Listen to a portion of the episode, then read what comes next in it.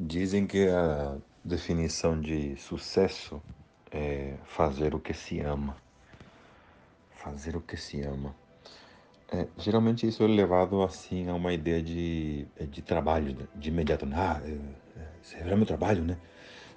Sim, incluiria o trabalho, mas eu vejo que fazer o que se ama em, em tudo, o tempo todo. O que você está fazendo agora, você, você ama isso? Agora mesmo. E o que você tem planejado para daqui a pouco? Você ama isso? E mais tarde? Você ama isso? é, no formato mundano, humano de pensar, essas coisas parecem como programações, sabe? De condicionamento, como um, como um robozinho que você pode se programar e reagir a isso, né? E de repente isso pode se tornar normal pela repetição. Isso é patético. Porque tudo isso, na verdade, muda quando temos um propósito. Entende? Quando você tem o propósito de lembrar, por exemplo, de quem você é, assim sendo, você já vislumbra de que você, você e o amor são a mesma coisa, sabe? Porque o amor te criou, o amor nunca te abandonou, o amor e você são um.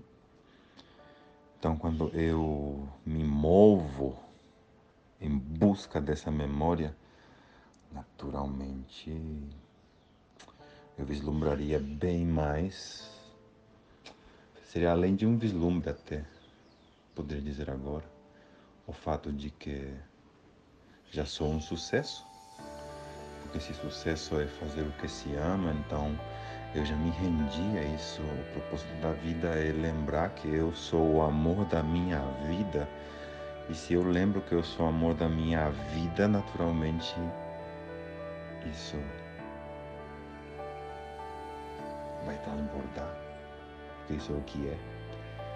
É como finalmente cantar a canção que eu sempre quis cantar e como se o mundo inteiro estivesse esperando ouvir a minha voz, o meu canto que é isso?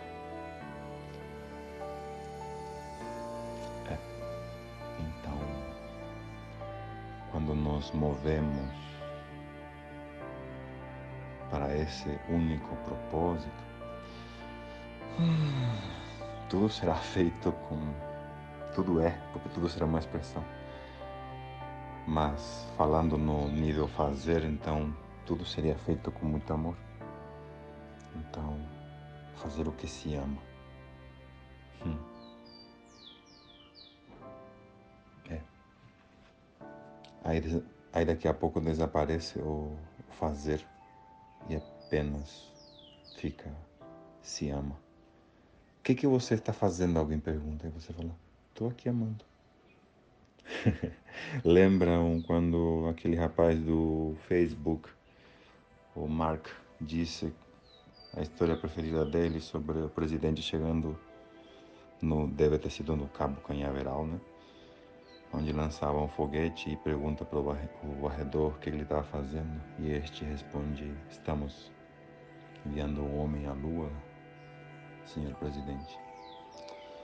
É. Então ele estava só varrendo o pátio. Então cada um de nós assim sanando, sanar, sanando aparentemente aos outros, mas sanando a si mesmos. Sanar é cuidar e cuidar, adivinha. Cuidar é amar. Quando fomos perguntados o que você está fazendo, e seja lá o que for o que você estiver fazendo na forma, que você esteja amando.